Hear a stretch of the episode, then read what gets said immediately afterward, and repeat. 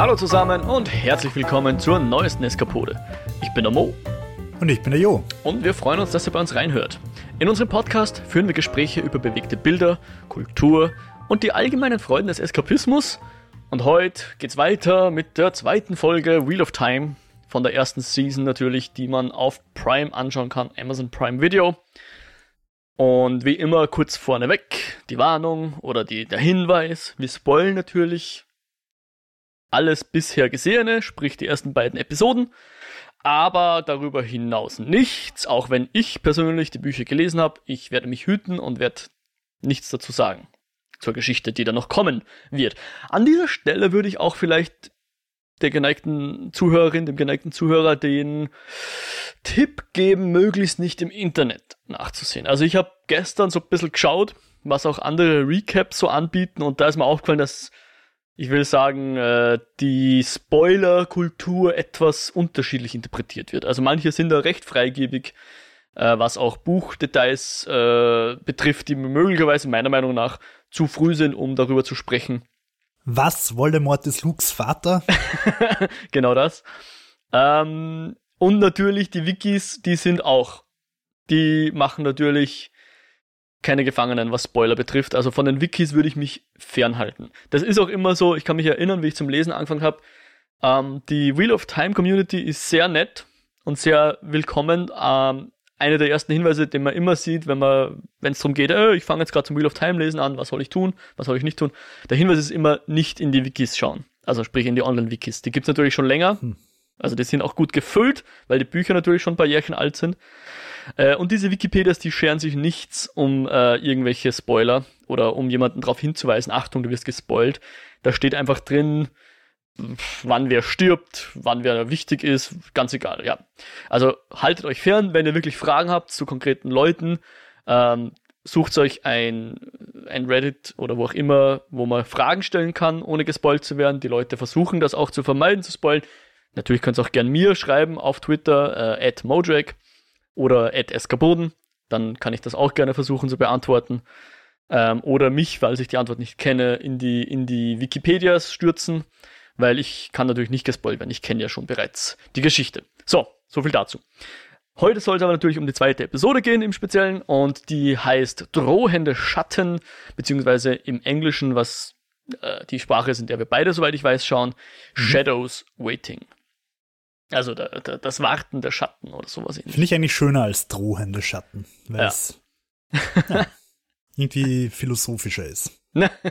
also du bist mit der Übersetzung hier zufrieden, ja? Ja, wobei, stehen eigentlich die Folgentitel irgendwo? Ja, ähm, schon im, im, im Prime Video, wenn du schaust. Also ich Aber in der Folge tauchen sie nirgends auf, oder? Ach so. Also äh, kommt nicht Episode 2 drohende Schatten. So wie beim Mandalorian, wo dann steht Kapitel 3, Kapitel 4. äh, nein, ich glaube nicht, das nicht. Ähm, aber ich überlege gerade, ich glaube, es sind immer so oder es sind sehr oft irgendwelche Kapitel aus Büchern. Also nicht, dass es immer eins zu eins das Kapitel kommt in der Folge vor sein muss, aber ich glaube so, sie bedienen sich zumindest aus dem Vokabular der Kapiteltitel. Äh, Bevor wir ähm, jetzt gleich in die Folge hüpfen, würde ich übrigens ja. gerne noch kurz was off-topic ansprechen. Ja, bitte, okay. Weil wir jetzt wahrscheinlich die nächsten Wochen eher mit, äh, mit Wheel of Time beschäftigt sein ja. werden. Ja. Möchte ich mein Bedauern aussprechen, dass wir nicht Cowboy Bebop schauen können, die Live-Action-Verfilmung, ja. die die Meinungen scheinbar sehr, sehr spaltet. Mhm. Ähm, ja, das wollte ich einfach so als kurzen Disclaimer raushauen, dass ich das eigentlich auch cool gefunden hätte. Okay. Aber ja. Ja, vielleicht heben wir es uns auf. Ähm, ich meine, bei Netflix wird wahrscheinlich gleich die ganze Season rauskommen sein, oder? Ja, ja, ist schon ganz draußen, ja. Okay. Ich habe selber ich noch nicht reingeschaut. Ich habe die erste Folge geschaut und es hat mir eigentlich, es ist ein bisschen weird, so wirklich äh, eine Live-Action-Verfilmung, die halt auch irgendwie so ein bisschen die Ästhetik des Animes äh, spiegelt. Das hat jeder Trailer auch schon zeigt. Mhm, der, der war cool, den habe ich gesehen, ja. Aber ja, also Internet hasst die Serie. Ich habe die erste Folge ziemlich brauchbar gefunden. Okay, genug Science Fiction auf in die Fantasy-Welt. Oder Mo, ist es vielleicht doch eine Science Fiction-Welt, wie du letztes Mal angedeutet hast, dass es irgendwas. Äh, du unterstellst nicht angedeutet, dass es Science Fiction ich ist. Ich habe überhaupt nichts angedeutet. Ich verbitte mir das. Ich werde jetzt jede Folge einfach am Anfang, also jede Eskapode am Anfang einfach mal raten, welches Universum das sein könnte. Und mein Tipp für heute ist, es ist ein ferner Planet im Star Trek-Universum. Und in Buch 7 kommt Captain Kirk. Okay, dann sag, ist, ist dieser Planet eckig oder rund? Eine Scheibe. Ah. Die von Elefanten getragen wird auf einer Schildkröte.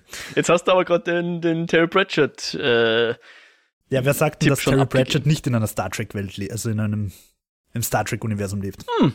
Terry Pratchett wird es wahrscheinlich gutieren. Aber. Und deine einzig richtige Antwort ist, ist wirst's Rofer? Rafo, Ra genau. Rafo. Read and find out. Ganz genau. Ja. Schauen wir mal, war, glaube ich, meine freie Übersetzung davon. ja, äh, an der Stelle, ich bin mir noch nicht sicher, also in der Folge werden wir es wieder so machen, dass wir so ein bisschen Meta-Diskurs erst im Anschluss machen, also zuerst mal nur die, die Handlung so durchgehen und dann Unterschiede zum Buch im Detail, Unterschiede zum Buch erst später besprechen. Es kommt natürlich während der Folge vielleicht auch schon mal auf, ähm, aber dass wir im Nachhinein eher über Sachen reden, die jetzt nicht heute unbedingt am Bildschirm waren. Spoiler kommen natürlich nicht, wie schon angekündigt.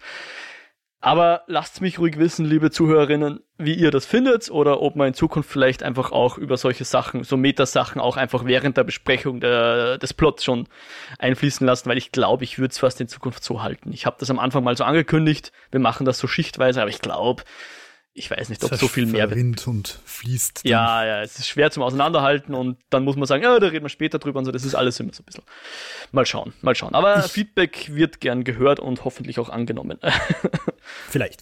Ich habe irgendwie jetzt ein bisschen Angst vor Spoilern und traue mich jetzt eigentlich keine anderen Reviews und Recaps mehr lesen, weil, weil ich ja auch schon bei Folge 1 irgendwie gelesen habe, ja, das weicht vom Buch ab und so weiter. Mhm. Und dann habe ich eben auch begonnen, so einen Recap zu schauen, wo er dann halt gleich sagt, ja, aber der Charakter wird in Buch 5, äh, was auch immer. Mhm.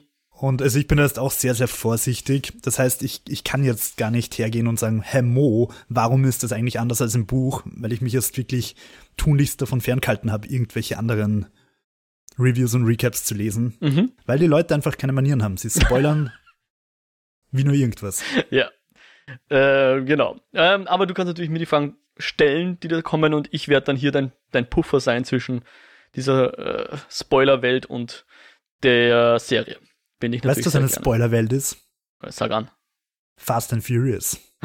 Darüber weiß ich nichts, also bitte nichts spoilen. Ja. Ich kenne nur bis Tokyo Drift. Und alles. Hast du keine Spoiler auf den Autos?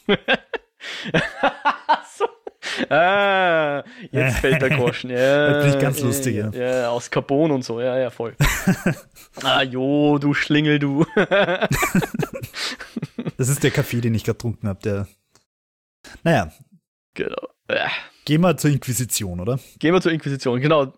In Form von einem gewissen Iman Walder. Ja, also der, das ist die erste Szene sozusagen. Es ist jetzt kein Cold Open, würde ich sagen, weil ja, aber wir sehen den als erstes, wie er einen, ich weiß nicht, einen komischen Vogel futtert, glaube ich, so wahrscheinlich mhm. so ein Kanarienvogel oder so, irgendeine Delikatesse scheint das zu sein.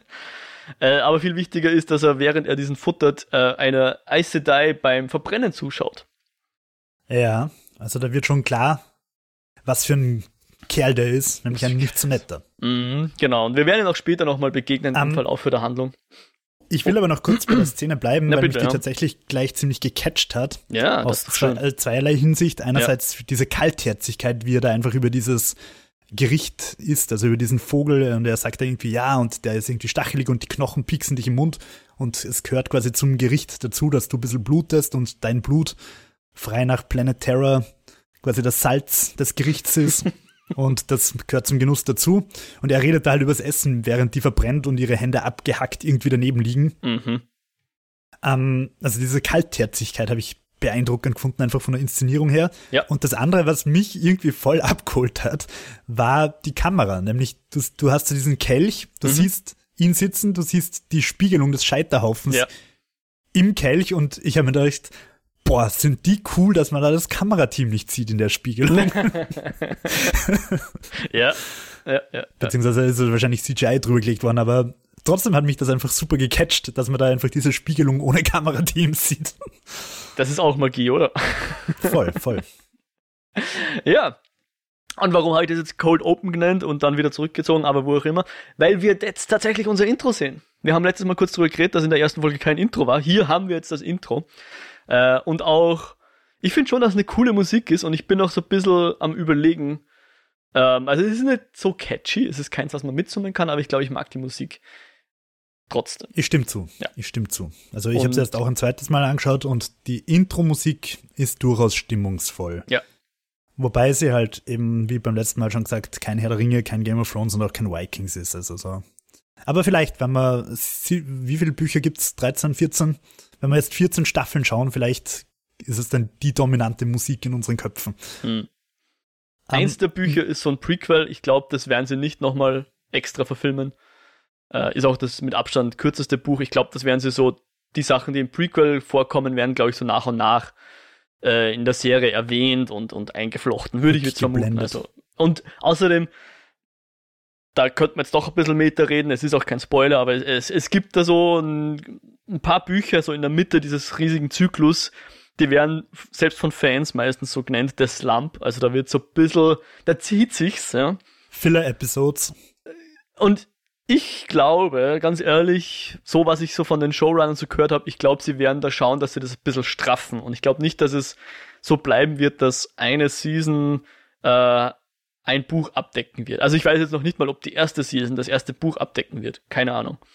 Ähm, aber ich glaube nicht, dass wir hier 14 Staffeln, selbst wenn die Serie fortgesetzt wird, was ich doch hoffe, weil gerade die zweite Folge mir jetzt richtig gut gefallen hat, also auch besser als die erste auf jeden Fall, glaube ich nicht, also selbst, selbst wenn sie Budget kriegen für alle Staffeln, die sie machen wollen, glaube ich nicht, dass da rein von dem, was das Buch ja gibt, dass sie da 13 oder 14 Staffeln machen werden. Ich glaube, da werden sie okay. schauen, dass sie Sachen zusammenflechten äh, und abkürzen und so. Das war ja auch so das, was sie. Also sie haben von Anfang an gesagt, sie wollen nicht die Bücher eins für eins äh, verfilmen oder eine Serie daraus machen, sondern sie wollen den ganzen Zyklus in einer ja, Serie. Wenn wir was ja. bei Game of Thrones gelernt haben, dann das Abkürzen super funktioniert.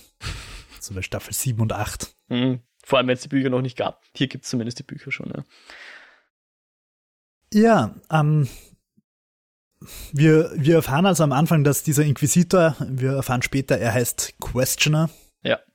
Würde mich eigentlich interessieren, wie der auf Deutsch heißt. Ja, weil Fragender. Also Fragboy. Um es kurz zu sagen, äh, der gehört quasi zu so einer Untersekte an. Also wir haben hier die Children of Light das oder auch White die, Cloaks oder? genannt, das sind so alle. Ja. Und innerhalb dieser Struktur gibt es dann nochmal die Questioners. Ja, das sind, davon ist, ist halt mehr oder weniger die Inquisition, oder? Wenn man das auf unsere Welt übertragt. Würde, könnte man so sagen, ja, genau. Ähm, und die stehen, wie wir, also die, in der Folge habe ich nicht ganz verstanden, in welchem Verhältnis die zu den Aes Sedai stehen, weil offenbar macht dieser Questioner Jagd auf die Aes Sedai und sein Motiv ist, wenn ich es richtig verstanden habe, weil er nicht will, dass die überall reinpfuschen und in der Regel Tote machen. Also er sagt irgendwie so, die kommen irgendwo hin, pfuschen rum und dann gibt's Tote. Und deswegen verfolgt er sie und macht sie alle tot.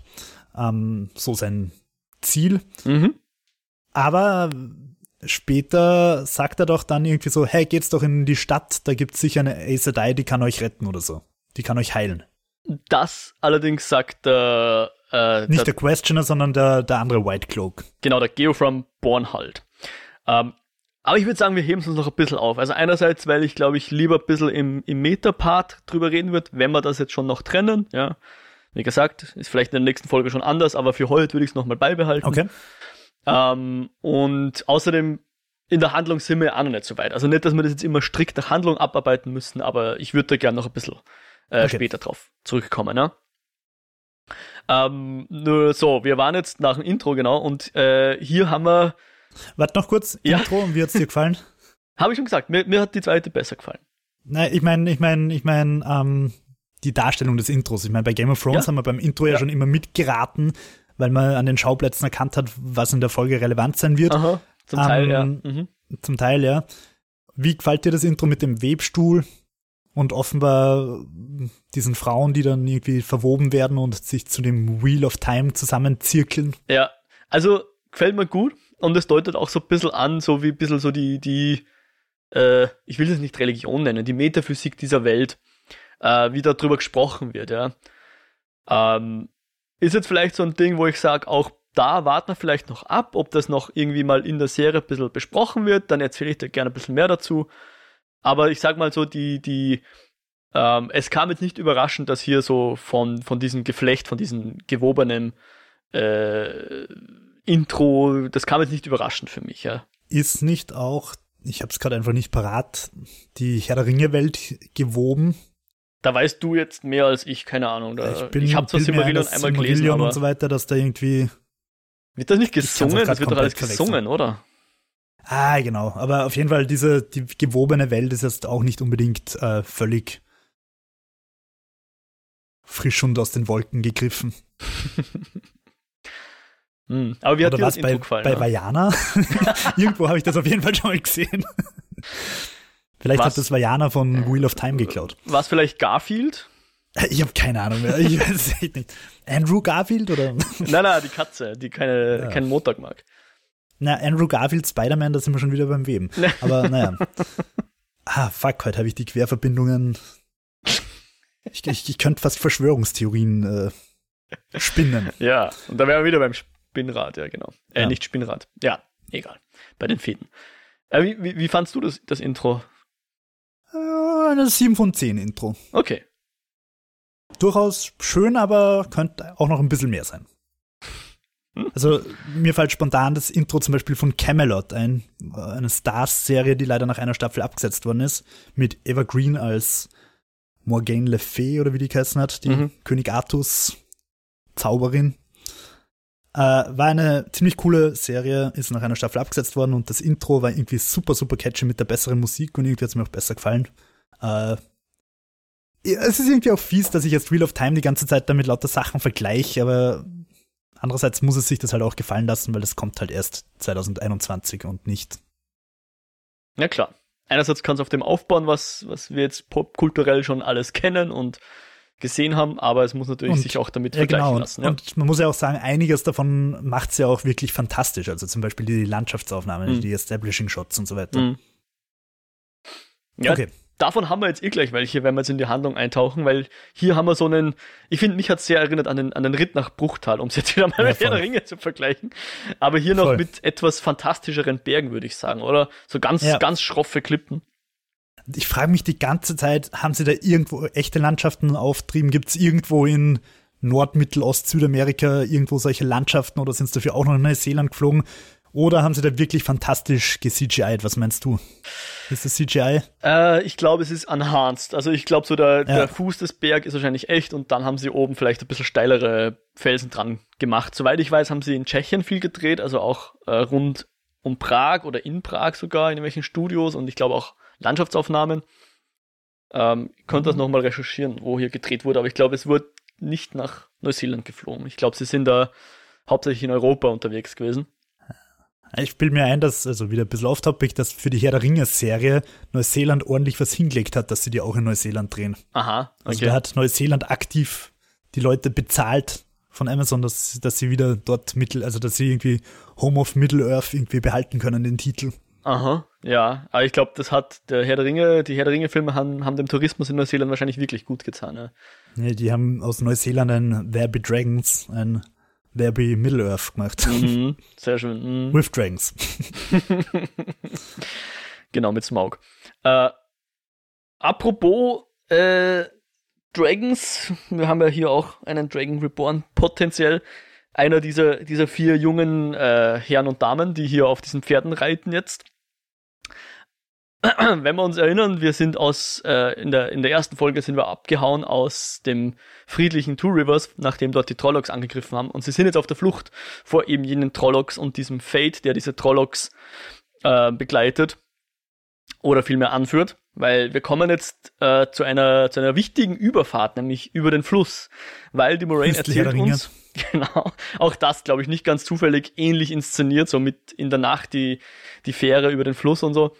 Ich habe wirklich damit ge- gerechnet, dass noch ein Trolloc so loshüpft und halt die Fähre gerade nicht erreicht und ins Wasser fällt oder so. Ja. Ähm, weil die Moraine erzählt uns jetzt, dass die Trollocs, äh, also ein, dass so ein Fade, äh, der, der kann die Trollocs quasi anpeitschen, voranpeitschen, aber er will sie nicht dazu bringen, dass sie diesen Fluss äh, über, überqueren. Also das ist so, das tiefe Wasser ist so eins der wenigen Dinge, äh, die Sicherheit bieten vor diesen Trollocs, ja. Und wir erfahren auch, dass die Fade sozusagen so die, die Anführer dieser Trolloc-Horden sind oder diejenigen, die sie nach vorne äh, kommandieren, ja. Ähm, sie bezahlen dann den Fährmann recht gut, dass der sie über die andere Seite bringt und ähm, Die Moraine will aber verhindern, dass die, dass die Trollocs und die Fates über die, oder der Fate über den Fluss übersetzen, deswegen versenkt sie da mal die Fähre. Was den Fährmann wenig gefällt. Er sagt dann auch gleich, und die haben ja wieder die White Cloaks, er sagt so, ja, die White Cloaks, also sprich, White Cloaks ist so der umgangssprachliche Name für die Children of Light, ja. Und er sagt, ja, die haben recht, ihr, ihr Essedei, ihr seid Monster, ja, und hüpft nach und will die Fähre irgendwie aufhalten, dass sie nicht. Die Fähre ist, also der Lan schneidet das Seil der Fähre durch, das ist eine Fähre, wo man, wo man sich an einem Seil entlang handelt. Ja. Ähm, und die Fähre treibt halt ab und die Moraine macht einen Strudel, der die Fähre schön langsam in einen bodenlosen Fluss hinabzieht. Jupp. Und genau, und dann hüpft halt der Fährmann nach und sagt, das ist die einzige Möglichkeit, wie ich zu meinem Sohn rüberkomme. Mhm. Wobei ich mir die ganze Zeit gedacht habe, ich hoffe, der Sohn ist nicht so blöd, dass er einfach geradeaus weiterreitet, wenn da fünf Millionen Trollocks am Ufer stehen.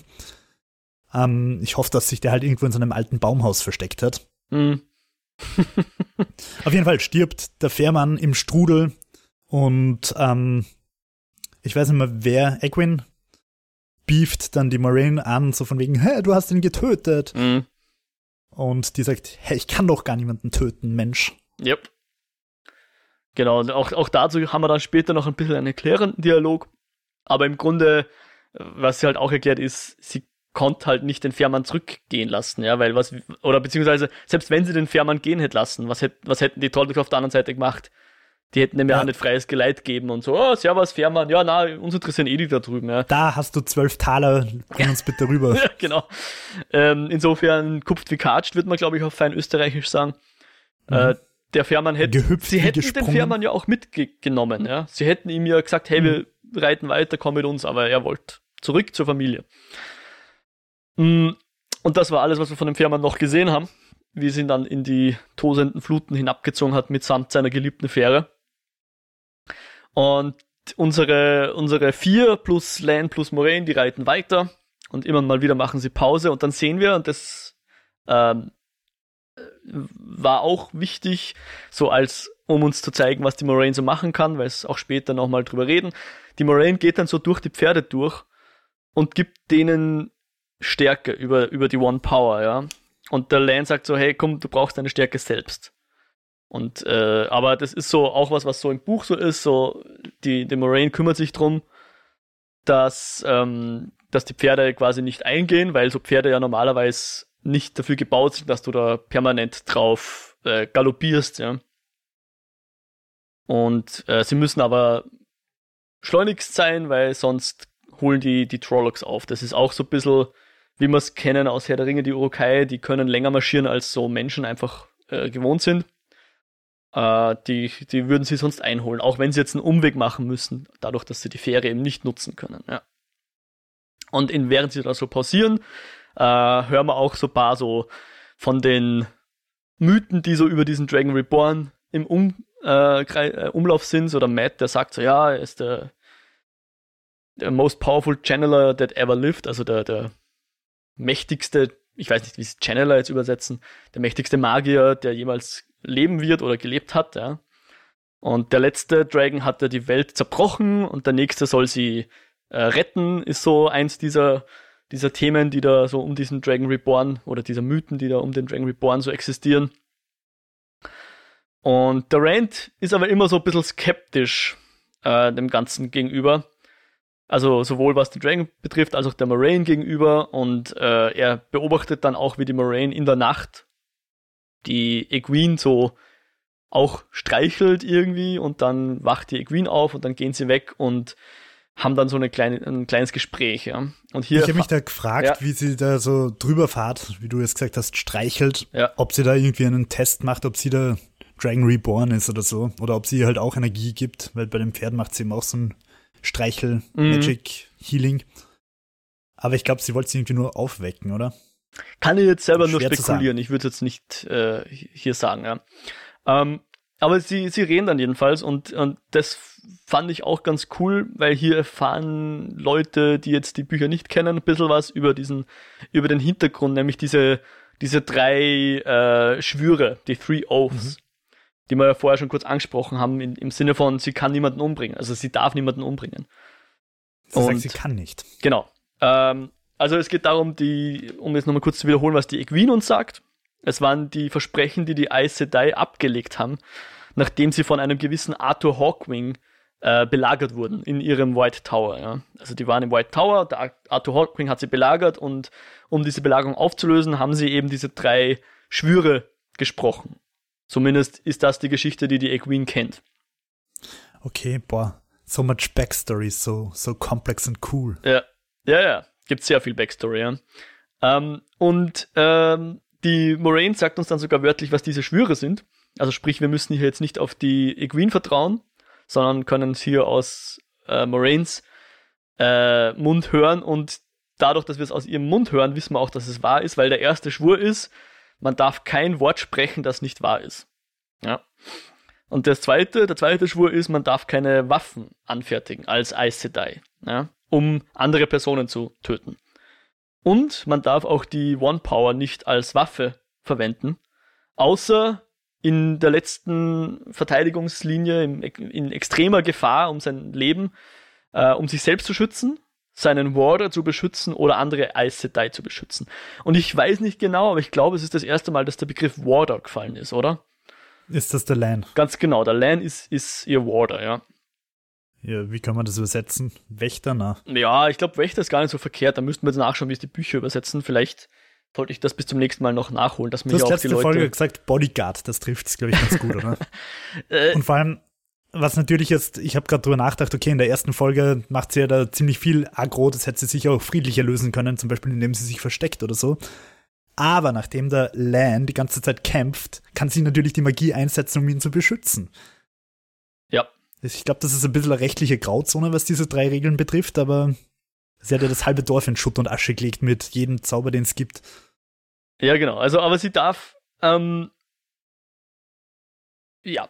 Aber du hast ganz richtig gesagt, genau. Sie waren in Gefahr. Die Trollocs hätten sie sonst angegriffen oder umgebracht. Und auch der Lion war in Gefahr. Deswegen kann sie hier sich verteidigen. Und das hast du jetzt auch schon gesagt, Jo, aber ich betone sie nochmal, weil das auch wiederum die Moraine so sagt. Diese Schwüre, das sind jetzt nicht, äh, ich sag mal, Gesetze, die kann ich brechen und dann werde ich verurteilt oder so. Sondern das sind, die kann sie eben nicht brechen. Ja? Also selbst wenn sie wollte, könnte sie da nicht dagegen arbeiten. Also sie kann nicht lügen oder sie kann nicht wissentlich etwas Unwahres sagen und sie kann eben auch niemanden umbringen, wenn der nicht wirklich eine Gefahr für sie darstellt. Ja? Wobei mich das schon interessieren wird, wie das funktioniert. Also wird sie da, wenn sie den Schwur leistet, irgendwie verflucht oder, oder, also da würde mich jetzt die Backmagic interessieren. Da, das ist so ein klassischer, schauen wir mal, ja. Okay. Aber die Moraine sagt uns, sie kann diese drei Schwüre nicht brechen, weil die sind von also der One Power. Sie, wollte. sie ist damit wirklich durch die One Power dran gebunden, ja. Genau. Und, und das ist jetzt nochmal interessanter. Ich habe mich beim letzten Mal noch auf die Zunge gebissen, um da nichts zu verraten. Aber wir erfahren jetzt von der Moraine, dass das, was die Egwene als dem Wind zuhören kennengelernt hat, dass das ein und dasselbe ist, ja? dass das die One Power ist, nur ein anderes Wort dafür. Und das ist halt, wie, wie die Moraine schon sagt, äh, die Frauen in der ganzen Welt haben dafür andere Begrifflichkeiten, aber es ist immer dieselbe Macht. Ja. Und also du kannst jetzt gern sagen, schauen wir mal, aber habe ich das, also, so wie ich es jetzt verstanden habe, sind die Magierinnen in dieser Welt Frauen. Und es gibt zwar irgendwie die Möglichkeit für Männer zum Channeln, aber die werden dann crazy und verrückt und werden von Aes Sedai dann umgebracht. Ich werde es immer nicht kommentieren, aber ähm, soweit hast du jetzt, glaube ich, noch nichts gesagt. Also die, die, die Serie hat uns jetzt noch nichts vermittelt, was dem widersprechen wird. Okay. Und ähm, darüber hinausgehend bringt jetzt auch der Equine so ein bisschen bei, wie das ist zu, äh, zu channeln, ja. Und sie haben da diesen, diesen blauen Stein in dieser Kette. Und das ist auch so ein kleines Detail im Buch, hat die Moraine am Anfang, ich glaube, es wird sogar so beschrieben, sie selbst wird so beschrieben, dass sie den am Kopf trägt, diesen Stein. Den hat sie jetzt zwar bis jetzt noch nicht am Kopf gehabt, aber ich glaube, das ist dieser Stein. Ähm, so ein, äh, ein Saphir oder sowas, ein blauer Edelstein jedenfalls. Und sie macht, dass der funkelt und die, also zweimal macht sie Moraine und dann schafft es die Equine auch, dass er einmal ganz schwach aufleuchtet. Ja, also sprich, die Moraine, äh, die Equine lernt hier zu channeln. Also sie hat versehentlich gechannelt. Nein, nicht versehentlich, sondern unter Anleitung von der Moraine. Ja, also unter Hypnose mehr oder weniger. Die Szene habe ich übrigens auch sehr cool gefunden von der Regie her, weil du nämlich echt ganz, ganz dezent dieses Wasserrauschen im Hintergrund mhm. hörst. Und, und wenn es dann so weit ist, dass sie sagt, ja, und jetzt lass dich da in den Fluss fallen, so, oder so irgendwas, ist das Wasserrauschen dann schon so dominant, dass du irgendwie merkst, ah, das ist ja schon die ganze Zeit so leise aufgebaut worden und so. Haben es echt geschickt gemacht, weil es mhm. eben nicht aufgesetzt wird, sondern schön langsam im Hintergrund heranschwemmt quasi. Ja, und es ist natürlich auch die Parallele zu dem äh, sehr wörtlichen Ritual, was sie, was sie ja in den Two Rivers gemacht hat, wo sie wirklich in den ja. Fluss reingeküpft ist und sich dann wirklich treiben hat lassen. Ja. Ähm, genau. Und ähm, was die Moraine auch sagt, äh, selbst wenn sie jetzt nicht zum Channel lernt, irgendwann früher oder später wird sie channeln, ob sie will oder nicht. Ja? Also dieses Channel, das, das äh, ist jetzt nicht 100% freiwillig immer sozusagen. Ja? Okay. Also das, das, das wohnt in der Equine und nicht sie hört dem Wind zu, sondern der Wind hört ihr zu. Das ist so das, was die Moraine ihr, ihr, ihr sagt. Ja. ja. Und nachdem jetzt der, der Rand sich hier, auch wenn es jetzt vielleicht nicht das Dorfwisdom ist, weil sie auf der Flucht sind, aber offensichtlich entfernen sie sich trotzdem aus ihren guten alten bäuerlichen Leben und der rennt schmoll natürlich deswegen. also sie, sie, sie besucht ihn da, glaube ich, äh, wie er so auf der, auf der, irgendwo am, am Rand liegt und sagt, na, ich wollte aber allein schlafen. Und sie so, okay. Und das ist das, was ich in unserer letzten Eskapode gemeint habe. In der ersten Folge ist er so, okay, ist cool, deine Entscheidung, dann wirst du halt eine Wisdom und jetzt ist er plötzlich super gepisst und grumpy. Ja. Ich meine, kann natürlich in der Realität auch sein, dass sowas nachwirkt und erst zickern muss und man dann am nächsten Tag erst sauer und beleidigt ist. Mhm. Ähm, aber ja. Ja, ich würde es ich würd's mit dem in Verbindung bringen, dass der Rand der Moraine selbst sehr skeptisch gegenüber ist und er quasi der Egwene vorwirft, dass sie sich mit seinem mit seiner Feindin verbündet sozusagen, ja. Ja, okay, ja. Also jetzt nicht unbedingt nur, dass er dass sie von ihm weggeht, sondern auch zu wem sie dann eigentlich hinrennt, nämlich zu der ja. zu der Aes Sedai, die er der eher skeptisch gegenüber ist. Ja. Und ähm, wäre ich natürlich auch, wenn sie gerade in der Folge vorher meinen Vater gerettet hat. ja, genau. und äh, während er dann so schmollt und schläft, hat er dann einen komischen, schieren Traum von einer Fledermaus, die er sich aus dem Hals kratzt. Das ist ein bisschen ekelhaft. Ja, schon. Äh, allein schon das Würgen, ich weiß nicht, ich halte das ganz schlecht aus. und dann sieht er dann noch jemanden äh, im, im Wald stehen. Ich werde jetzt hier nicht beschreiben, Jo, vielleicht beschreibst du denn die, diese Person, die er da im Wald stehen sieht. Und ich werde es nicht kommentieren und ich werde es äh, ja einfach stehen lassen. Naja, ja. also wenn, wenn du das jetzt nicht so gesagt hättest, dann hätte ich halt gesagt, er sieht den Eyeless, der plötzlich rot glühende Augen hat. Aber nachdem du das gesagt hast, du wirst es nicht kommentieren, habe ich jetzt den Verdacht, dass wir jetzt den Dark One gesehen haben. Ich, ich werde es nicht kommentieren. Also. Aber ja, also jetzt gerade denke ich drüber nach. Ich habe es beim Schauen eben als den Eyeless interpretiert, aber er hat ja Augen in dieser Vision, in diesem Traum, nämlich so rot glühende Augen. Und, Und mit Eyeless ja, meinst du den Fade, oder?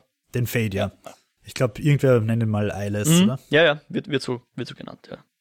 Ja, ähm, und ich glaube, der Mund, dieser, dieser Dune-Sandwurm-Mund, ist, glaube ich, auch ein bisschen vom Fade, oder? Schreit der Fade mal? Ich glaube schon. Ich kann mich gar nicht erinnern. Der Fate schreit glaub, mal schreit vor, der, vor, dieser, vor dieser Fähre. Fähre. Da schreit ja. er mal so. Und ich glaube, da hat er so einen Sandwurm. Abgrund von Tanak oder wie das bei Star Wars geheißen hat. ja, durchaus. Ich glaube, er schreit sogar in der ersten Folge schon und wir sehen diesen Mund. Aber ja. Ähm, ja. Ja, okay. Ähm, ja, vielleicht ist es der Fate, vielleicht ist es auch der Dark One, vielleicht ist es auch irgendwer anderer. Ähm, wir werden es sehen. Auf jeden Fall, äh, Rand wacht auf und ist schockiert von seinem ekelhaften Traum, bis er dann eine tote Fledermaus vor sich liegen sieht, die noch so ein bisschen glitschig und nass ist. Beziehungsweise dann auch und mehrere, ja. Er eilt dann zu den anderen und sieht, dass da ziemlich viele tote Fledermäuse ja. sind. Und was ich jetzt nicht ganz verstanden habe, weil ich es halt irgendwie auf Englisch nicht ganz checkt habe, haben jetzt alle denselben Traum gehabt, weil ich bilde mir ein, der Matt erzählt irgendwie ein bisschen was anderes. Ja, laut, laut Serie also ich, ich sage jetzt nicht, ob das irgendwie anders aus dem Buch ist oder sonst irgendwas, aber ja, der, der äh, Matt sagt, irgendwie redet irgendwas davon, dass der, die, die, der Genick gebrochen ist von der Fledermaus. Und ja, also es hat nicht so geklungen, als würde sie hochwürgen. Das hätte er wohl anders erzählt. Exakt. Und die Moraine fragt dann halt auch so nach, hey, habt ihr alle den Traum gehabt und so? Und ich glaube auch der Perrin, wenn ich das im, richtig im Kopf habe. Ja, ich glaube, der Perrin redet nur über die glühenden Augen. Korrekt. Hat jedenfalls auch einen Traum gehabt. Aber ich denke mir halt, wenn die beide eine Fledermaus hochgewürgt hätten, dann wäre das spektakulärer als ein Genickbruch oder glühende Augen und sie hätten dann sicher gesagt, hä. Aber gleichzeitig, wie Rand hingeht in die Gruppe, sagen sie so, was, du hast den Traum auch gehabt oder so. Hm. Also das geht mir in der Serie dann nicht ganz klar auf, ob die alle dasselbe träumt haben oder ja. Ja, auch, auch Maureen ist da sehr interessiert dran und fragt dann auch so und sagt, hey, wenn ihr nochmal sowas träumt, müsst man sofort erzählen, weil äh, Träume haben auch Macht, ja. Ja, Träume sind wichtiger und mächtiger, als ihr glaubt. Und äh, Rand schmollt dann noch ein bisschen mehr, weil die Moraine macht jetzt Tempo und sagt, wir müssen jetzt weiter. Deswegen verfolgen sie jetzt auch das Thema an der Stelle nicht, nicht viel weiter, weil sie müssen jetzt einfach weiterziehen auch. Der Rand sagt dann, na, ich will nimmer, bis du uns sagst, was wir eigentlich da. Weil wenn wir dann im White Tower sind, dort ist kein Platz für Männer, da ist nur... Ja, er sagt so quasi, wir werden die Bitches von euch. Genau. Und so wie der Lan. beleidigt er eben auch den Lan so ein bisschen. Ähm, und äh, die Moraine so, ja, passt schon, macht halt, was ihr wollt und haut ab. Und dann bleiben halt die vier über und debattieren halt ja, so untereinander so ein bisschen, was jetzt Das habe ich, hab ich irgendwie ziemlich nice gefunden, weil, weil sie sagt halt, ja, dann macht's halt, was wollt's. Und, und Rand sagt, ja, ich glaube nicht, dass du uns einfach gehen lässt. Und sie sagt, I've run out of patience. Das habe ich irgendwie ganz geil gefunden ja. und dann reitet sie weg. Genau, und äh, der, der Matt sagt dann auch so ein bisschen, hey, ich glaube zwar, dass am Ende wir der Moraine nicht wichtig sind, aber im Moment würde er lieber bei ihr bleiben, weil immerhin schmeißt die Feuerbälle und äh, die Egwene sagt halt auch, im Grunde, die hat uns jetzt immer geholfen und äh, hat auch ihre Macht verwendet, um, um sie zu stärken, was so ein bisschen darauf hindeutet, dass sie offensichtlich vielleicht bei dem Schlafen tatsächlich ihnen auch Stärke gegeben hat. Ich weiß nicht, ob man das jetzt so wörtlich interpretieren muss. Ähm, und vor allem die, der Green fällt auch auf, dass, der, dass die Moraine auch äh, sich selber dadurch schwächt. Ja. Und jedenfalls reicht es dann aus, um irgendwie äh, die, den Rand zu überzeugen und dann reiten sie halt doch mit und der, der Lane hat in Wirklichkeit eh alles beobachtet, ob sie eh mitkommen. Es war natürlich der Moraine nicht 100% wurscht, aber sie hat offensichtlich, weil sie kann ja die Wahrheit nur reden, sie hat offensichtlich tatsächlich keine Geduld mehr gehabt und das war halt das Mittel der Wahl, um sie jetzt zum Weiterreiten zu bringen. Wobei da finde ich, weil du gesagt hast, in der ersten Folge hat dir der Aufbruch, äh, ist dir das zu schnell gegangen, da war er mir zu langsam. Echt? Weil sie, sie bricht halt auf und sagt so, ja, wir haben es ein bisschen eilig, I've run out of patience. Jalla jalla galoppiert weg und sie stehen da und unterhalten sich und tun ganz gemütlich die Pferde satteln. da habe ich mir schon gedacht, okay, dafür, dass ihr gerade alle einen schrecklichen Traum gehabt habt mit irgendeinem bösen Wesen und überhaupt die Trollocs hinter euch her sind, macht es euch jetzt schon sehr gemütlich. ja, kann man, kann man durchaus so sehen, ja. Aber sie mhm. schaffen es dann doch, dass sie zu sechs weiterreiten. Kommt jetzt diese schöne Reitmontage, wo sie über Stock und Stein durch Wüsten, Berge, Felder. Na, die kommt noch ein bisschen später, weil zuvor treffen sie noch auf die White Cloaks, also sprich die äh, Children of the Light. Und hier sehen wir, ähm, wird uns quasi nochmal demonstriert, wie das so funktioniert mit dem Lügen und so. Ähm, also es geht jetzt, man kann da sehr viel der Fantasie des anderen überlassen. Aber man darf halt keine Unwahrheit sprechen. Das ist alles, worauf es rausläuft, ja.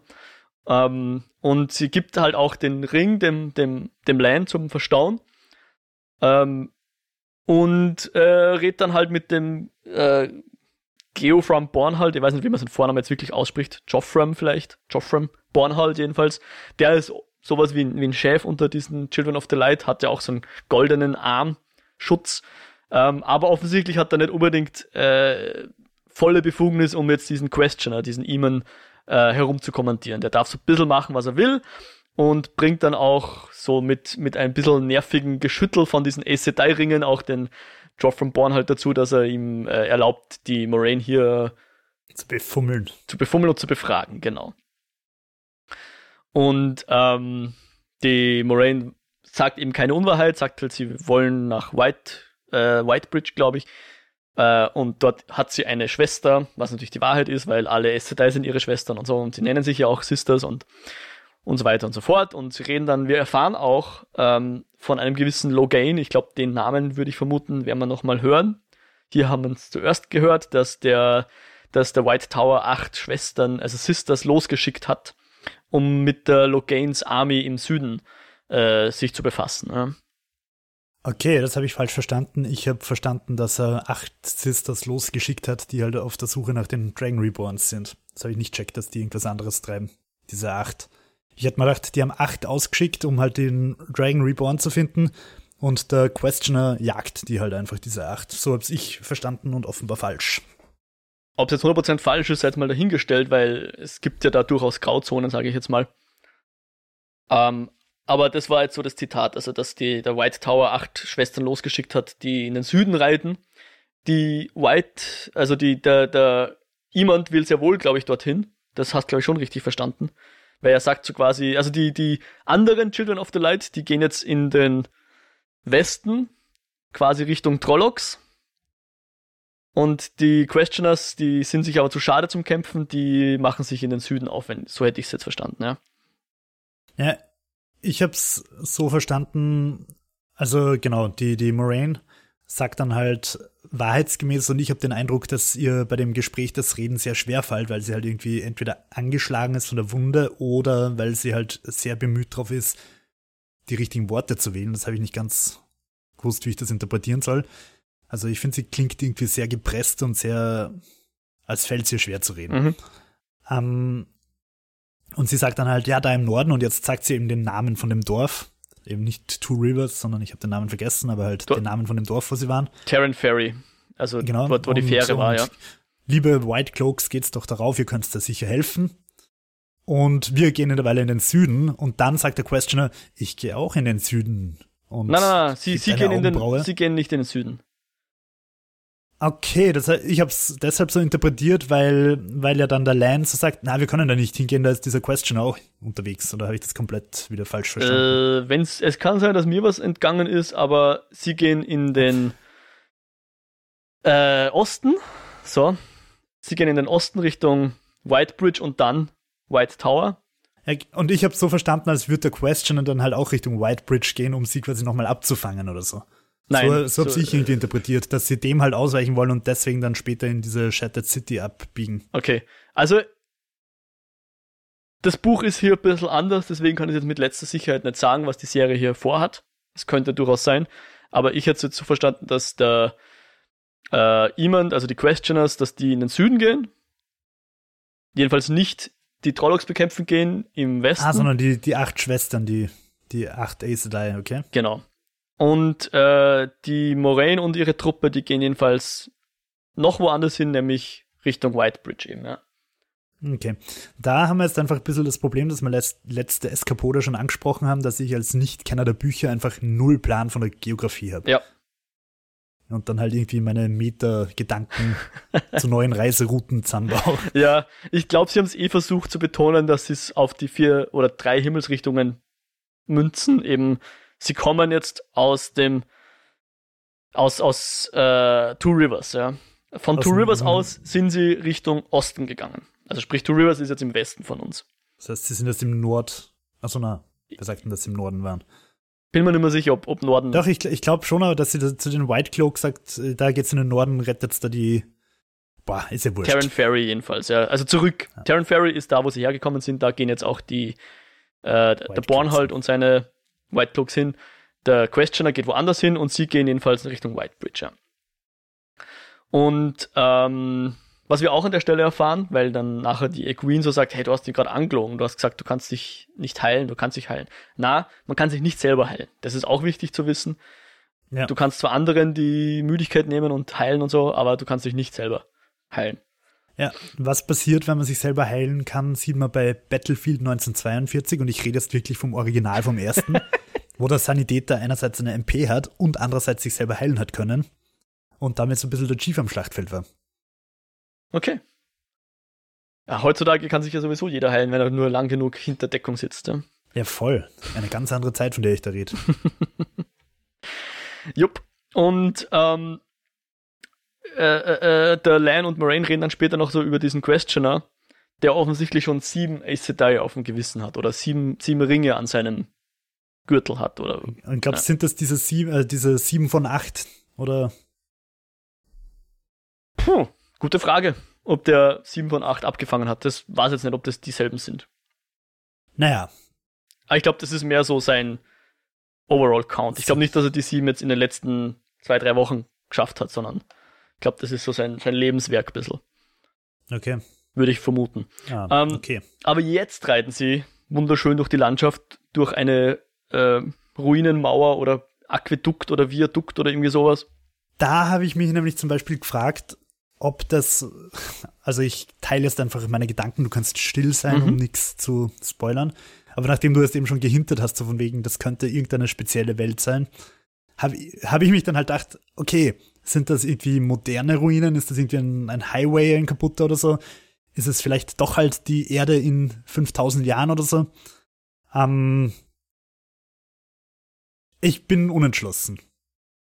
Und ich sag dazu. Aber auf jeden Fall war es ein schönes, episches Bild. Durchaus.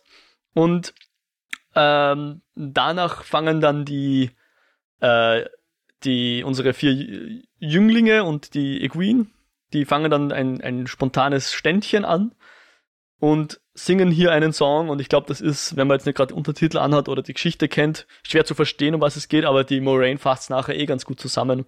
Ja. Es geht um Manetherin, also um äh, ein, eine, vergangen, eine vergangene Stadt oder ein vergangenes Volk, das Mountain Home eben, was damals dort war, wo jetzt die Two Rivers sind. Und wo so ein mythischer wo so eine mythische Geschichte drum gibt, nämlich dass und die halt. War das während den Trolloc Wars? Genau, das war während den Trolloc Wars und die haben sich entgegengestemmt und hätten drei Tage auf Verbündete warten müssen. Aber die Verbündeten sind nie gekommen. Was halt auch wieder ein bisschen an Herr der Ringe und Helms Klamm erinnert. Und äh, erwartet mich am dritten Tage beim Sonnenschein des. äh, ja, und diese, diese Rede, die sie dann hier so redet über das, über das alte Blut und so weiter, das ist eigentlich eine, die sie ähm, im Buch erwähnt, wie sie, bevor sie aufbrechen. Okay. Und so ein bisschen die Motivationsrede dafür war. Fand ich schön, dass sie die jetzt noch gebracht haben.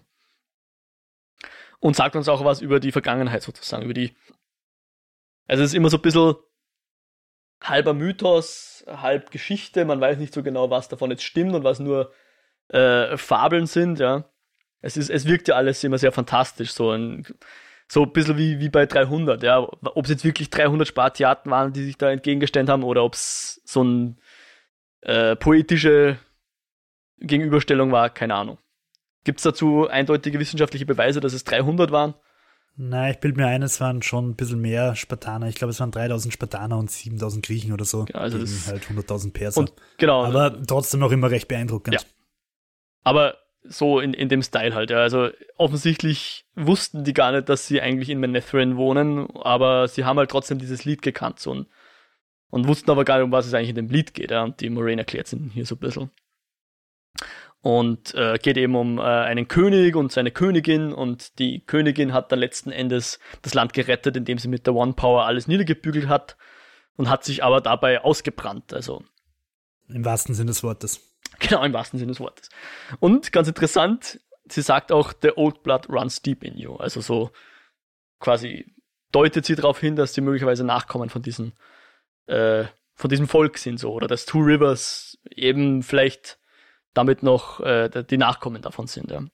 Mhm. Ja, dann machen sie nochmal Pause und der Range mollt noch ein bisschen, aber er tut sich dann mit der Equine irgendwie wieder so ein bisschen zusammenraufen sagte, ja, er könnte sie eh nie hassen und so. Und ja, war schon schön. Ja, war eh nett, ja.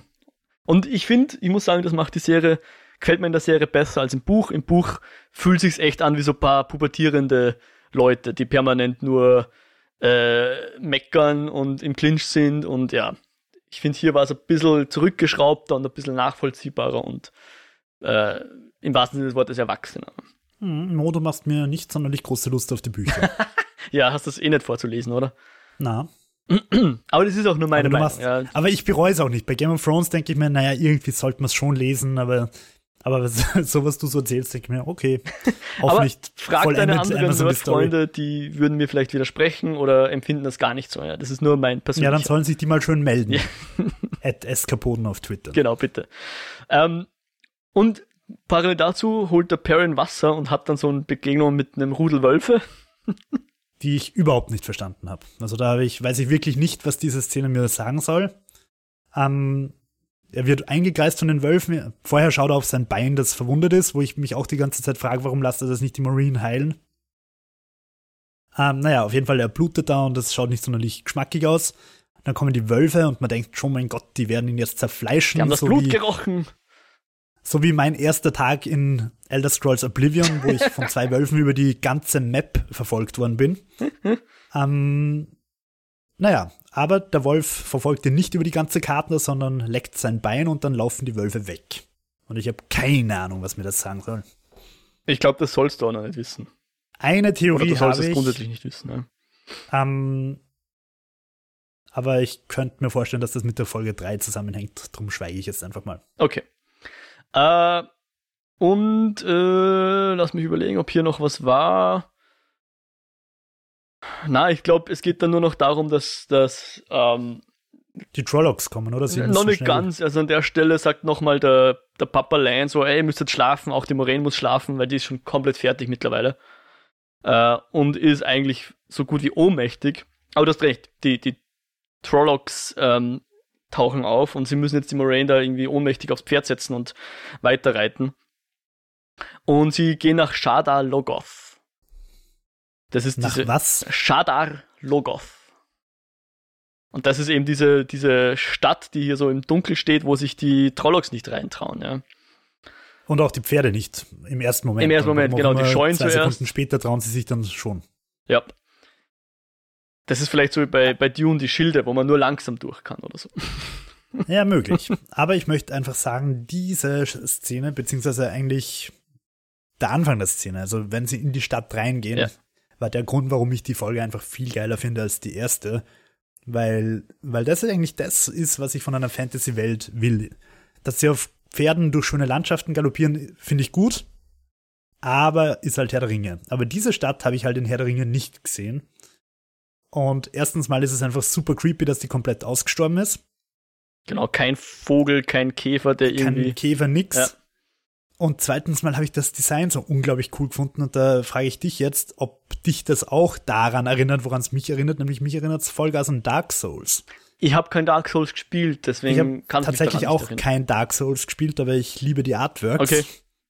Ähm, und dieses, dieses gotische, aber halt alles auf 12 gedreht, also irgendwie halt doppelt und dreifach so groß, wie es in der echten Welt wäre, äh, hat mir unglaublich taugt. Ja. Und ich habe diese Shattered City unglaublich geil gefunden. Ich bin nicht ganz sicher, wie du auf Shattered die- City kommst. Ich glaube, irgendwann nennen sie es so. Okay. Ähm, jedenfalls fand ich auch das Set extrem geil. Und ähm, ich glaube, da war auch sehr viel wirklich echtes Set, wenn ich mich da jetzt an die Making-of so ein bisschen erinnere. Ich habe die ganze Zeit drüber nachgedacht und ich habe mir gedacht, ja, wahrscheinlich dürften das wirklich, also zumindest so zwei, drei Straßenzüge und Häuserfronten. Und ich fand es jedenfalls auch sehr geil. Und wir erfahren ja auch, dass diese Stadt früher äh, sowas wie eine Hauptstadt war. Ja? Eine der größten Städte der, und der, der wichtigsten Städte und, und reich und alles. Und die waren aber eben den Trolloc Wars einer dieser Verbündeten, der nicht kam zum Schutz von Manetheren oder zum Warum? einfach weil sie Egoisten waren. Sie haben sich einfach Aber haben die eingebunkert. nicht, habe ich die Geschichte falsch verstanden? Die haben doch einfach eine, die haben doch einfach eine fette Mauer ohne Tor um sich rumbaut und gesagt, Bitches, Ja, alles da draußen was ihr da draußen macht, Ja, betrifft uns nicht. genau. Wir lassen uns das vom Evil, das da in der Mitte dwellt, auffressen. Äh, Ich glaube nicht, dass das die Intention war. Ähm, aber auch, auch die Geschichte einfach, dass sie halt dann einfach eine Mauer ohne Tor rumbauen und sagen, so, uns interessiert jetzt euer weltliches Belange nimmer, wir sind jetzt die Coolen in der Mauer. Ja. Ist natürlich völlig unrealistisch, weil früher oder später werden sie verhungern, aber ähm, finde ich als Mythologie und als Geschichte großartig. Also ich glaube nicht, dass der Plan war, dass sie sich vom Dunkel fressen lassen. Der Plan war, dass sie sich Nein, nein, das abschotten. natürlich ja. nicht, aber, aber Nein, das mein, hast du komplett so richtig eine, verstanden. Ja. eine Hauptstadt braucht ja irgendwie viele Felder und Na klar, Irgendwas- ja, ja, ja, die werden sich ja. schon nicht, also weiß man jetzt nicht, aber wird es auch eher als poetische Überhöhung sehen. Das, aber jedenfalls sind sie nicht Manetheren zu Hilfe gekommen, sondern haben sich hier ganz egoistisch äh, auf ein Backel kaut und äh, wollten einfach den Sturm so überstehen. Äh, der, der Sturm in Form von, von bösen Trollocks etc. Haben sich hier die Isolation entschieden und äh, hat ihnen offensichtlich nicht so ganz geholfen, weil jetzt ist die Stadt ausgestorben und äh, wirkt halt so, als wäre es ziemlich böse. Und äh, Lane geht sogar so weit zu sagen, hey, esst nichts, was ihr da findet, greift am besten gar nichts an. Mhm. Und was machen die dummen Kinder? Was machen die dummen Kinder? Sie greifen Alles was an. angreifen. genau. Also der, der ich meine, da, da habe ich mir halt auch gedacht, ich meine, sorry, der, der tolle, kampferprobte Bodyguard der Ace Sedai sagt, greift's nichts an. Und das erste, was sie machen, ist, oh, ich sollte mal allein in der Stadt spazieren gehen. Vielleicht findet ja, finde ich ja irgendwo lebende Skelette oder was anderes, was man in mythischen Städten findet. Oder einen Drachen von mir aus. oder Zwergenskelette, die man Brunnen Also, schmeißen kann. Da war ich einfach very out of character, weil ich mir einfach gedacht habe, okay, ich würde mich anscheißen, ich würde da brav neben dem Typen bleiben und neben der Hexe slash Zauberin, aber sicher nicht allein durch die verwunschene Stadt stolzieren. Mhm. Und ähm, Egwene und Rand haben auch noch einen kleinen Moment, wo sie ein bisschen Hand anhalten tun und so die Stadt anschauen. Und an der Stelle äh, gibt dann der Matt dem Perrin noch den Dolch, dem ihn mal die Lila geschmiedet hat, Ja, und sucht sich dann selber einen, einen neuen Dolch. ja. Und das war halt, wo ich mir einfach denke, Alter, Matt, du Trottel, was, was hat Lan gesagt? Don't touch anything. Und was macht er? Er lauft erstens mal einem mysteriösen Schatten nach, was sowieso schon mal saudämlich ist. Und dann findet er dieses goldfunkelnde Ding. Nein. ja. Nein, nein, nein. Es hat mich ein bisschen wieder an Herr der Ringe erinnert, in Moria, an Pippin oder wer auch immer Ja, ja. den, den of Eimer in den Brunnen ja. haut. Mhm. Nur, dass er halt da jetzt keinen Eimer runterhaut, sondern halt äh, den Dolch angreift. Aber was ich dich fragen wollte, findest du, dass dieses Angreifen des Dolchs das Böse erweckt oder ist das sowieso schon am Kommen und er findet halt zufällig gerade noch den Dolch? Naja, das Böse greift ja, glaube ich, zuerst ein Pferd an oder so, oder? Ey, aber du siehst, wie er den Dolch angreift und dann siehst du, wie das Böse das Pferd angreift. Also ich finde, man kann halt beide, Ich, ich so wie es die Serie darstellt, würde ich sagen, sein Angreifen und vor allem auch, weil wir halt sagen, sie sollen nichts angreifen. Mhm. Ich habe halt den Eindruck gehabt im ersten Moment, dass Matt dafür verantwortlich ist, dass die Stadt jetzt vor die Hund geht. Mhm. Ähm, aber dann habe ich mir gedacht, okay, vielleicht war es halt auch nur Zufall. Vielleicht hat er halt gerade noch den Dolch gefunden, bevor dann. Ich glaube, an der Stelle ist, ist deine Vermutung so gut wie meine. Vielleicht sage ich auch nur, weil ich nicht mehr verraten will, aber Vielleicht weißt du es auch gar vielleicht weiß ich auch gar nicht. Vielleicht will ich hier nur vorschützen, dass ich gar nichts weiß. Ähm, also vielleicht möchte ich das verheimlichen. Äh, aber sie, der, der, der Matt wird dann eben zurückgerufen zum, zum eigentlichen Treffpunkt oder zu dem Lagerplatz, weil eben, ich glaube, er hört Schreie oder so, die Pferde Genau. wiehern, irgendwie so. Und das Pferd verfault. das Pferd verfault. Und äh, die Moraine wird dann so kurz so wach und sagt so, oh, wo sind wir da? Sind wir da in Shadow Log Ah, you, you've killed us all, ja. Also sie ist da dem, dem Lan nicht sehr dankbar, dass er sie jetzt in diese Stadt gebracht hat. Und an der Stelle trennen sich jetzt diese sechs auf in so Zweierpärchen. Also Egwene und Perrin äh, rennen irgendwie so auf die Stadtmauer und springen dann in den Fluss. Der Matt und der Rand, die finden da so einen Schacht, durch den sie entkommen können. Aber alle fliehen sie jedenfalls vor diesem schwarzen Ding, was alles auffrisst. Schimmel. Schimmel, ja. Und äh, Moraine und Lan sind die einzigen beiden, die jetzt äh, Pferde haben und auf diesen zwei Pferden hauen sie ab. Äh, Moraine allerdings immer noch äh, bewusstlos. Angeschlagen. Genau. Und äh, der Lan schafft es aber, dass er, dass er beide rausbringt aus der Stadt. Also im Grunde sind dann eh alle entkommen, aber jetzt in, äh, in drei Grüppchen zerstreut. Mhm. Und Moraine liegt dann so bewusstlos am Boden und der Lan kümmert sich halt um ihn und auf einmal hat er eine Klinge am Hals. Und tada! Nein, Neve! Nein, sie ist nicht verschollen. Sie ist Sondern noch sie am ist Leben. ganz aggro zurück. Und sie ist aggro, weil, weil was sagt sie? Äh, you, you will take me to them oder irgendwie sowas, oder? Oder ich werde dich aufschlitzen. Genau. Was, ich bin mir nicht ganz sicher, ist es klar, was sie damit meint? Was mit Aufschlitzen? Na, zu wem, wen, we- zu wem der Lan sie jetzt bringen soll? Äh, ich hätte halt gesagt zu den anderen Ja. Kids. Ja. Genau. Und Also ich hätte nicht. an der Stelle Ja. würde ich dann auch gern in unseren Meta-Bereich gehen. Mhm. Äh, die, das war jetzt auch die, die, die Handlung der, der Geschichte, ich weiß nicht, äh, der, der, der Folge. Möchtest du zur Folge jetzt noch was sagen, so im, im Nicht-Meta-Bereich? Also wie gesagt, sie hat mir ganz gut gefallen. Ja. Ähm, ja, was mich erst von dir interessieren würde im Meta-Bereich ist, wenn du willst, ein bisschen elaborieren, was die White Cloaks da betrifft. Mhm. Äh, was mich auch interessieren würde nach der Folge ist, ob irgendwie relevant ist. Du musst es natürlich nicht sagen, aber es würde mich jetzt interessieren, wie viele Ace Dice eigentlich gibt. Mhm. Also ob diese acht, die da entsandt sind, eine relevante Größe sind oder eine statistische Nichtigkeit. Ähm, und ob das mit dieser Shattered City im Buch auch so ist. Also ob da auch der Schimmel vorkommt, ob man irgendwie da noch mehr erfahrt, warum das passiert und so weiter, oder ob das einfach erst ein Handlungsschauplatz war, der nie wieder vorkommt und halt cool war und fertig. Mhm. Bleiben wir mal bei Shadow Logoth. Ähm, und verabschieden uns jetzt von allen Leuten, die möglicherweise sowas nicht hören wollen. Äh, ist das natürlich gerne einge äh, eingeladen, da noch bei uns zu bleiben. Und ich hoffe, dass die meisten das auch interessiert wie gesagt, ich glaube, ab nächster Folge, je nachdem, ob wir irgendwie Feedback erhalten in die Richtung, würde ich das, glaube ich, dann auch nicht mehr in einem eigenen Bereich verfrachten, sondern dann zu gegebener Zeit einfach drüber reden. Äh, Shadow Logoth. Also es geht darum, das Buch ist schon ein bisschen anders an der Stelle. Also es fängt damit an, dass die Moraine nicht bewusstlos ist. Mhm. Ähm, aber es passiert auch so ein bisschen der, der Peregrine Took-Effekt, dass hier Leute Sachen machen, die sie nicht machen sollten. Also namentlich der, was jetzt hier der, der Matt hier losspaziert und diesen, diesen Dolch hier angreift und so. Ähm, Im Buch wird er dazu allerdings von wem angestiftet? Äh, ein gewisser Mordev. Und nicht ganz sicher. Ich, ich, ich glaube, es ist safe, den zu erwähnen, dass der nicht mehr vorkommt, würde ich jetzt einfach mal meinen, aber ich werde mich jetzt trotzdem so ein mysteriöser Mann halt, der da vorkommt. Ich werde mich jetzt aber trotzdem eher bedeckt dazu halten. Der ist mit ihnen unterwegs, oder wie? Äh, na, der, der, der sagt ihnen, hey, holst da die Schätze und haut dann wieder ab. Und also der ist auch in der Stadt. Der ist auch in der Stadt drinnen, genau. Okay. Und wenn ich es jetzt richtig im Kopf habe, hauen sie aus der Stadt wieder ab, weil Trollocs kommen. Okay. Ja. Also es gibt keinen Magic Schimmel wie bei Silent Hill. Und ich glaube, dass auch der, äh, dass dass das mit der Moraine, dass die unbewusstlos ist, eben aus dem Grund ist, dass sich der Lan eben, Lan muss sich um sie kümmern und deswegen kann er nicht babysitten. Ich glaube, das ist so ein bisschen das. Äh, und ja, sie will ja, eigentlich nicht nach Shadowlogoth. Das ist das, also wir, wir erfahren dadurch Shadowlogoth, da willst du eigentlich nicht hin, ja. Wenn du bei Bewusstsein bist und bei wachem Geiste, dann willst du da nicht hin, ja.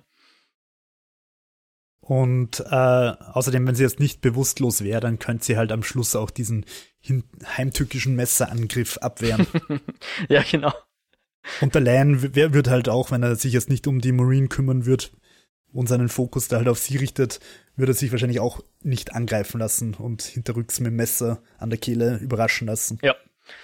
Ähm, und äh, ganz interessant ist auch, im, um nochmal einen Buchunterschied zu machen, im Buch machen sie die, hauen sie ab so in so einer Nacht- und Nebelaktion. Und die Nynaeve äh, geht ihnen dann nach, weil sie quasi die Kinder zurückholen will, ja. Also sie. Ah, okay, das heißt, sie ist gar nicht verzahrt genau, worden von den Trollocks. Genau, im, im Buch nicht, ja.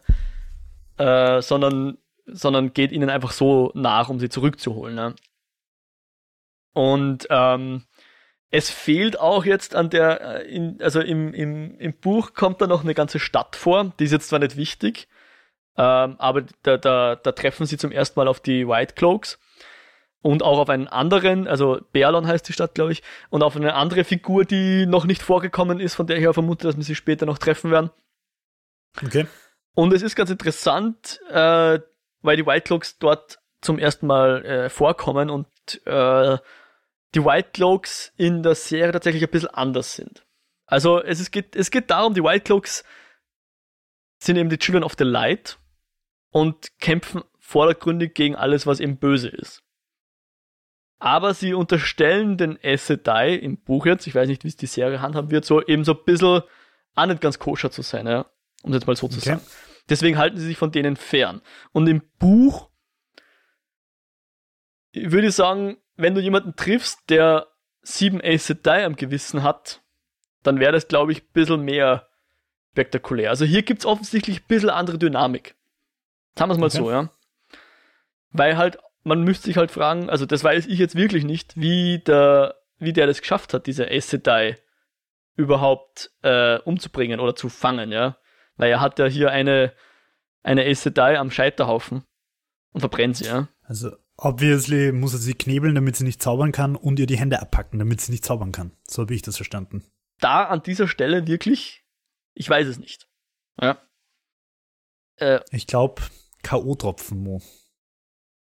Und äh, da bin ich auch gespannt, was uns, was uns das jetzt, äh, was das jetzt auf diese die Welt für, für einen Einfluss hat, ja, wie das anders ist. Um deine Frage zu beantworten, acht Ace Sedai sind jetzt nicht die Hälfte aller Ace Sedai, die existieren.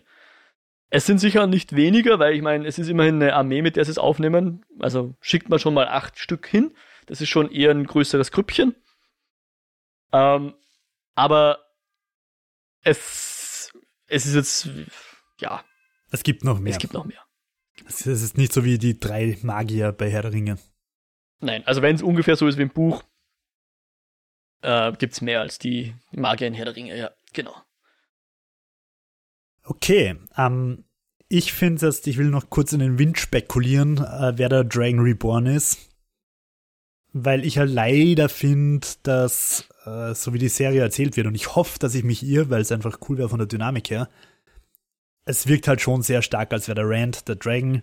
Die, die äh, Egwin wird eine Aes Sedai und Matt, keine Ahnung, wird hoffentlich auch noch irgendein Schicksal haben.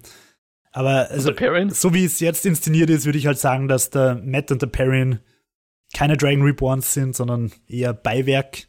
Also so Mary und Pippin. Und äh, die, die, also ich hätte es halt cool gefunden, wenn die Frau, die Egwin, die, die, die Dragon Reborn wäre. Aber ich glaube, dass sie da halt den Weg gehen werden, dass die halt eine mächtige Magierin wird und damit ihre Bedeutung hat. Und der Rand, der Schafhirte, wird halt der Dragon Reborn oder ist der Dragon Reborn. Ähm, ich hoffe, ich irre mich, einfach weil ich es spannender finden würde, wenn ich nicht recht hätte.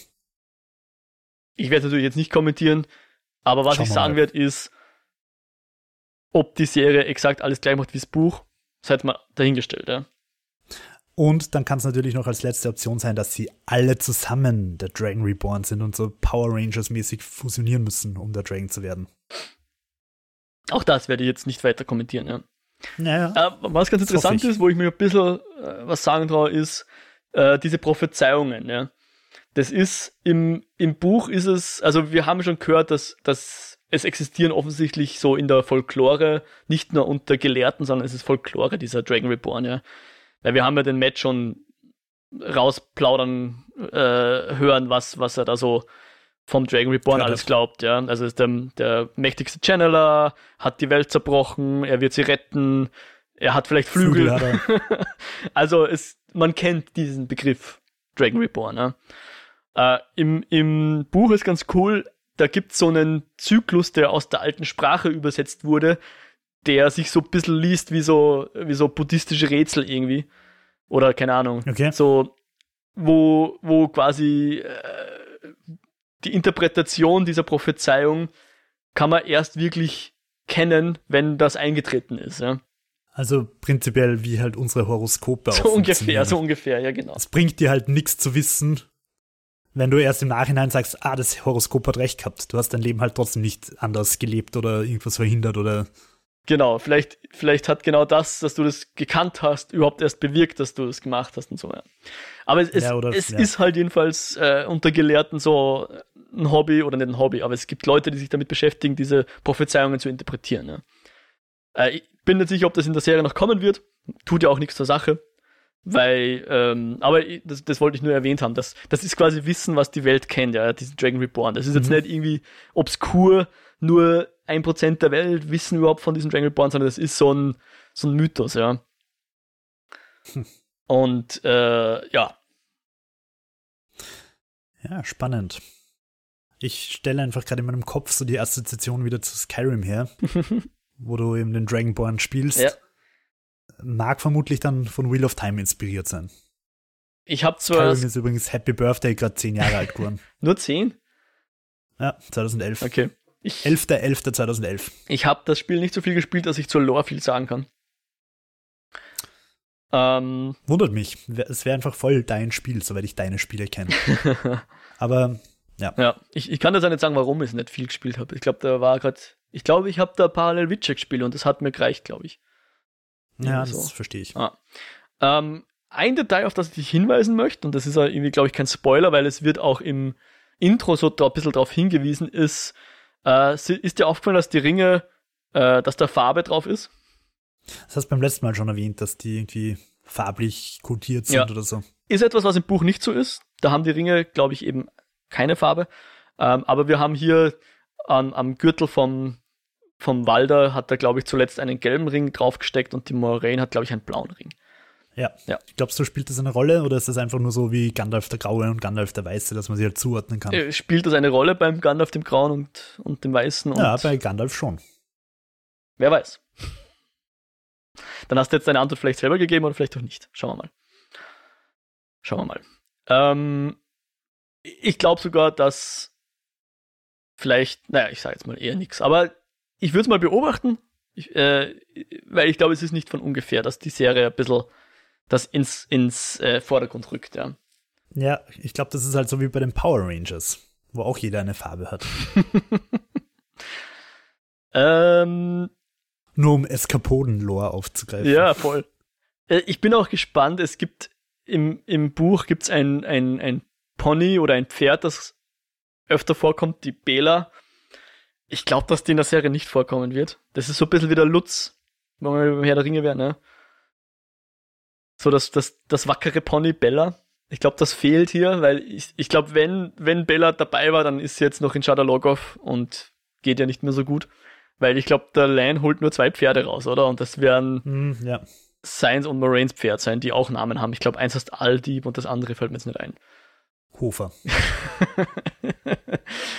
äh, deswegen schade um Bella, aber ich glaube, die kommen nicht mehr vor. Würde ich jetzt vermuten. Schauen wir mal.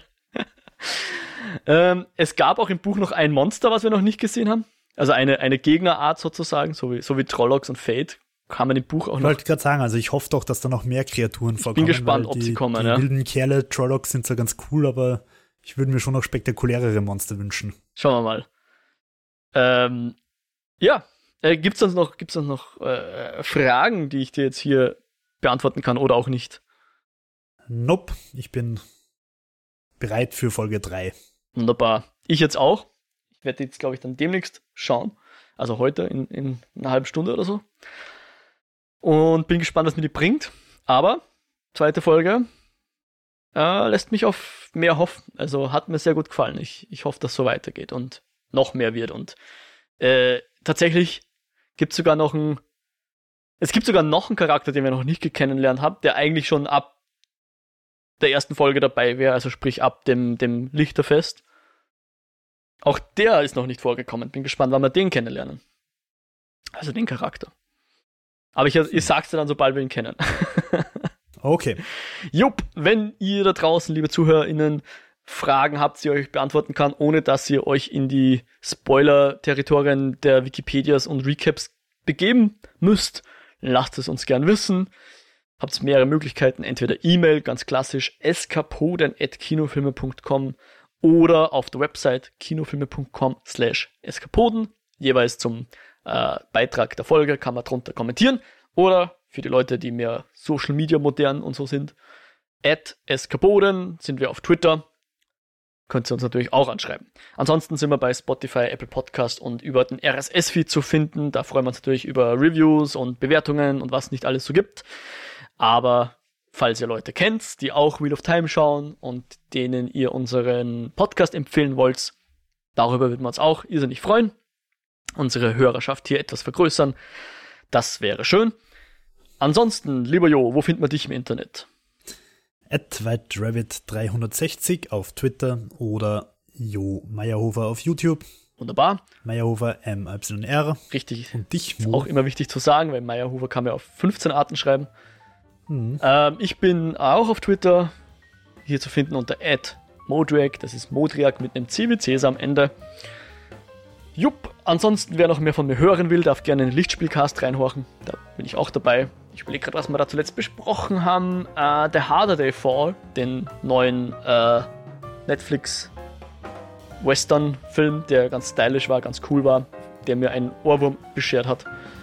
Und äh, ansonsten hoffen wir natürlich, dass es euch gut geht da draußen, dass ihr gesund bleibt hoffentlich und schaut auf euch und eure Lieben. Macht das Beste aus der Situation und wir hoffen, wir hören uns bei der nächsten Folge wieder. Bis dahin. Ciao, ciao. Happy Lockdown. Happy ciao, ciao. Tschüss.